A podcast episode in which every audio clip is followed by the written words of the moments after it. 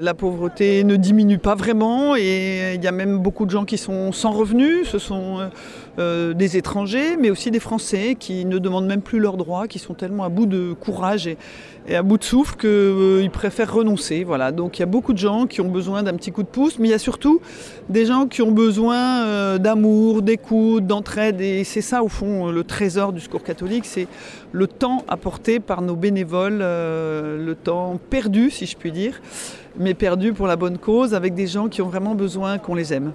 Cette révolution fraternelle euh, que vous menez depuis quelques années, euh, vous, vous envoyez des fruits? Est-ce que vous voyez les initiatives prises justement en Gironde par exemple, mais euh, ailleurs aussi, qui permettent à des gens de se reconstruire?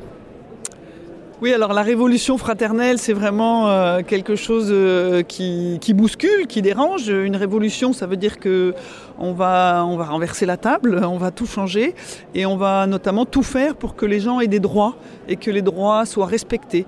Donc euh, le droit à un logement, le droit à la santé, le droit à l'éducation, le droit à la culture, le droit à la spiritualité aussi. Voilà, tout ça c'est important.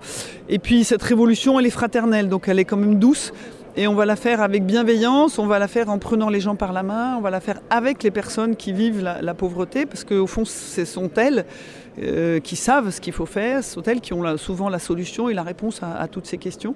Voilà, donc c'est avec elles qu'on va le faire, euh, main dans la main, en fraternité. Donc c'est effectivement, ça, change beaucoup de choses.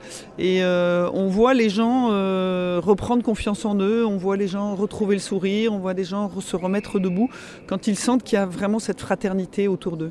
Une dernière question, euh, vous fait réagir à, ce qu'annonçait euh, Monseigneur Ricard. Il, demandait euh, à faire un pas de plus, et notamment il appelle la création de diaconie de secteur dans, toutes les communautés de Gironde, suite au synode diocésain, et c'est-à-dire une attention vraiment particulière pour ne pas être seulement dans la délégation de la charité.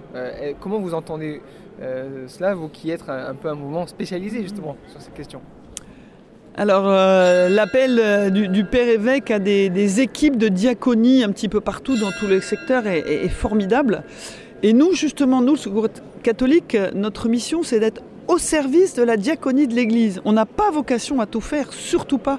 Par contre, chaque fois qu'une paroisse, qu'un groupe de, chrétiens, qu'un groupe de diaconie veut lancer quelque chose, eh ben on va mettre à leur service nos compétences, notre expérience, notre savoir-faire, euh, peut-être un peu d'argent s'il le faut, des moyens, voilà, parce qu'on a de l'expérience, on a du savoir-faire.